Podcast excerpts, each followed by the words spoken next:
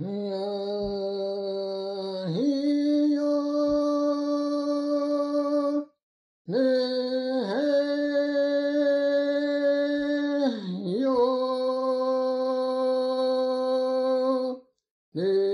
orphelin devient fort et sérieux en grandissant. Un jour, sa tante lui donne un arc et des flèches en lui disant ⁇ Il est temps que tu apprennes à chasser. Va dans la forêt et rapporte de quoi manger.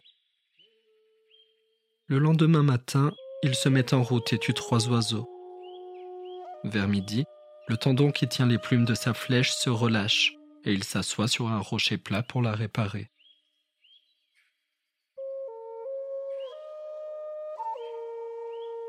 Soudain, il entend une voix grave. Veux-tu que je te raconte une histoire?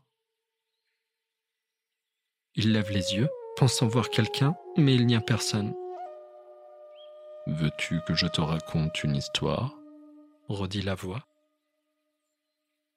Le garçon commence à avoir peur. Il regarde autour de lui mais ne voit personne.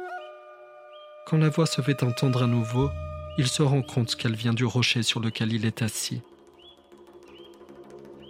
Veux-tu que je te raconte une histoire? Qu'est-ce qu'une histoire? demande le garçon. Une histoire raconte ce qui s'est passé il y a très longtemps.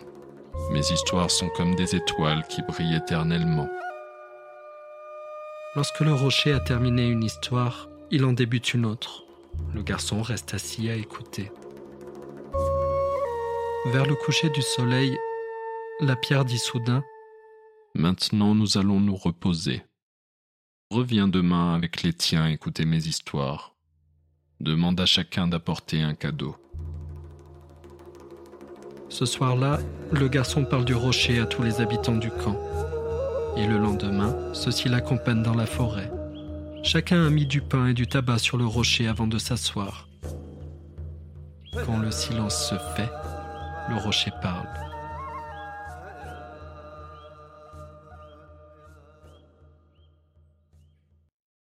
Maintenant, je vais vous raconter de très vieilles histoires. Certains se souviendront de chaque mot, d'autres n'en retiendront aucun. Écoutez bien. Les gens baissent la tête et écoutent. Quand l'histoire est terminée, le soleil est presque couché. Le rocher dit alors J'ai raconté toutes mes histoires.